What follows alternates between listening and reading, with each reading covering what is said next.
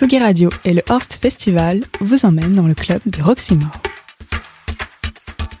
Accrochez vos ceintures, le Horst Festival décolle à partir du vendredi 10 septembre pour trois jours de rencontres entre musique, art et architecture. Installé à Asiat, l'ancienne base militaire de Vilvoorde en Belgique, le Horst réfléchit au futur de la musique de club sous toutes ses formes. L'occasion de parler de musique, oui, mais aussi des lieux qu'elle investit, de leur influence sur le public et sur les artistes. Rencontre avec deux artistes issus de la programmation de cette édition 2021, dont les œuvres sont tout autant de traces des lieux qu'ils et elles ont pu visiter ou explorer. Ces clubs où ils ont eu la chance de jouer et qu'ils n'ont jamais pu oublier, et tous les autres qu'ils rêvent encore de secouer.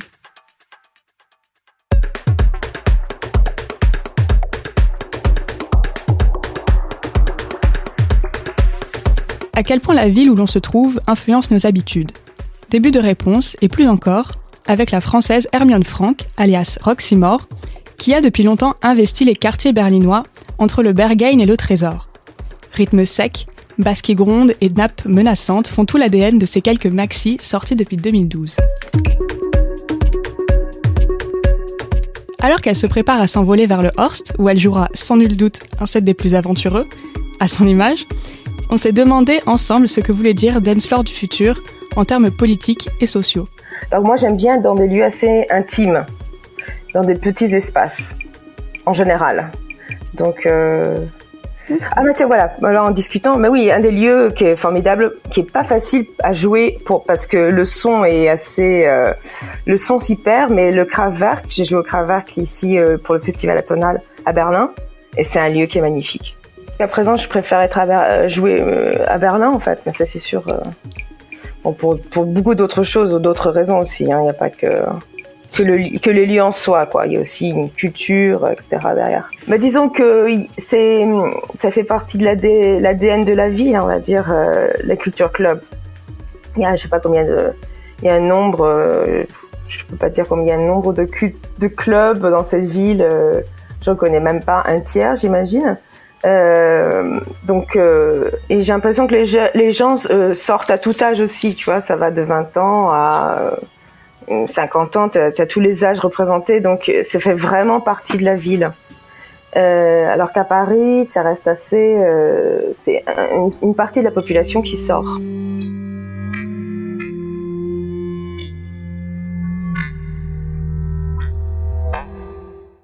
Il y a le, club dont j'ai même pas envie de dire le nom, mais qui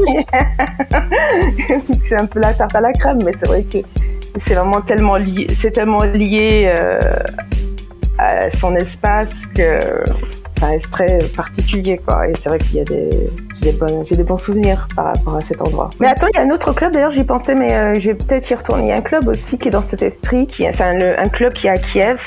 Alors, ne me demande pas son nom parce qu'il a pas de nom. il a un nom bizarre, c'est une espèce de lettre, euh, c'est une espèce de E renversé. Euh, et qui est aussi dans le côté un peu secret comme euh, comme le Berghain.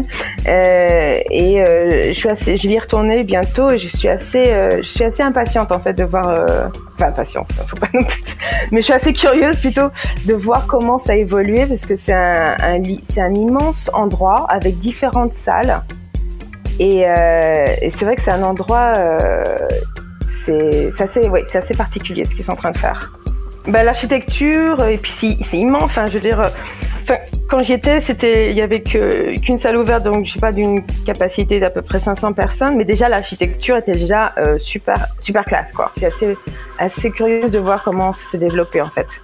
Mais c'est aussi un, club euh, à, à suivre en fait, je pense, dans son développement. Où est-ce que j'ai joué les plus fous bah si, ça peut être soit des festivals avec des, des scénos de malades, genre euh, Glastonbury ou, euh, ou le Fusion, euh, où ils ont vraiment, euh, où ils arrivent. Mais là, bon, c'est des, constructions des constructions éphémères. C'est pas vraiment une architecture qui est là euh, dès le départ. Ah si, j'ai loué dans un lieu assez particulier. Est-ce que c'était une église? C'est vers à Venise, vers dans le il y a une espèce de, peut-être de tour euh, qui a été toute rénovée, enfin, euh, Dans Venise, c'était un, truc assez particulier pour euh, pendant la, biennale. Le social club à l'époque, il y a longtemps, c'était pas mal au niveau architecture, mais c'était une sorte de boîte, une boîte noire comme ça, un peu modulable, qui était pas mal. Après, je sais plus ce que c'est devenu, après avec au fil des ans.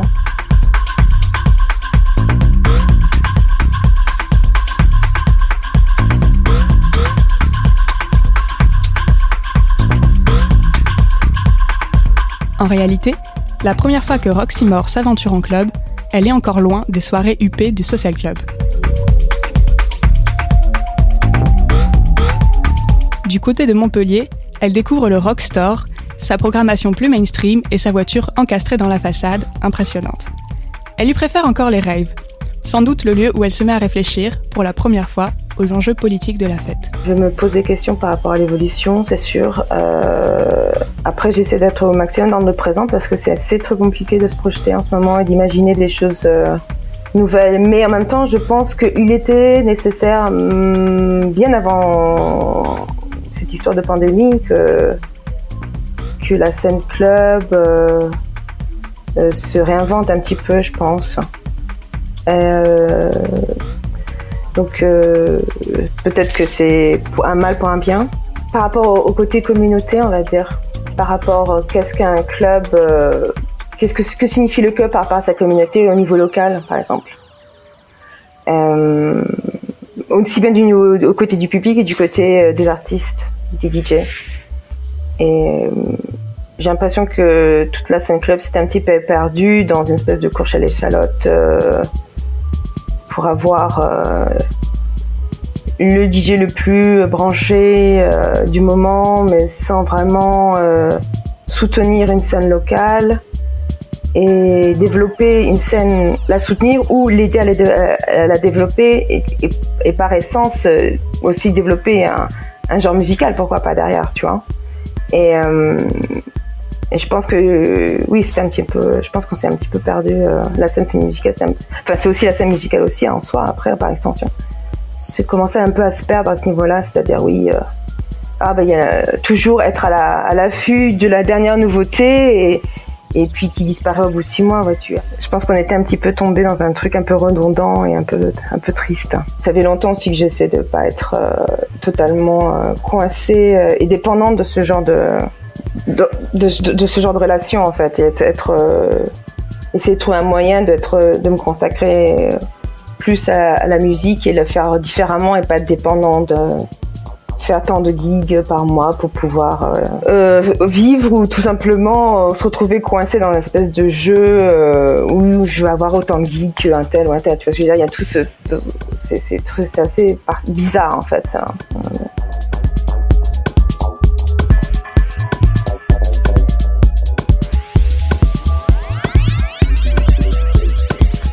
Le dance floor idéal, hein, on va rester, euh, qui peut être du futur ou du passé, hein, l'idéal. Pour moi, ça reste, euh, ça reste un, dance floor euh, assez dans le respect des, personnes avec qui tu danses. et être une, certaine ouverture d'esprit par rapport à la musique et par rapport à ce que te propose le DJ quoi.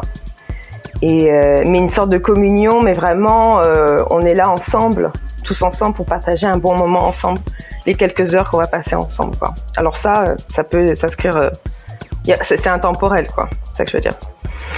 Bah, je le retrouve plus souvent à Berlin, mais après ça peut être dans différents endroits. Franchement, ça peut être des endroits, euh, ça peut être exceptionnel. Enfin, ça peut arriver, tu t'y attends pas et en fait tu dis waouh, c'était un super endroit. Enfin, je sais pas, là j'ai des souvenirs un club en Espagne, euh, un jeudi soir par exemple, tu n'aurais jamais imaginé euh, qu'il y aurait autant de monde. Enfin, ça peut être vraiment, ça dépend de la communauté que euh, que peut drainer le club ou le promoteur autour autour de la soirée aussi quoi.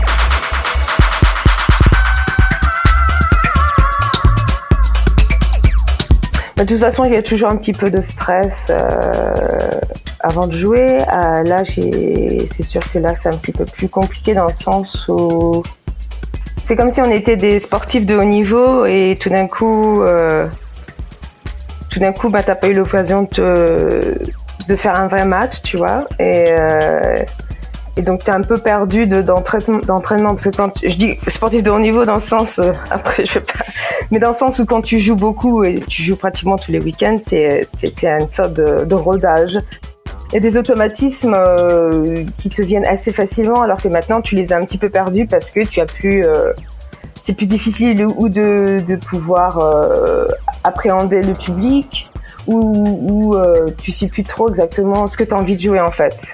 En fait, c'est un, peu, c'est un petit peu délicat. C'est un peu entre, entre ces deux-là.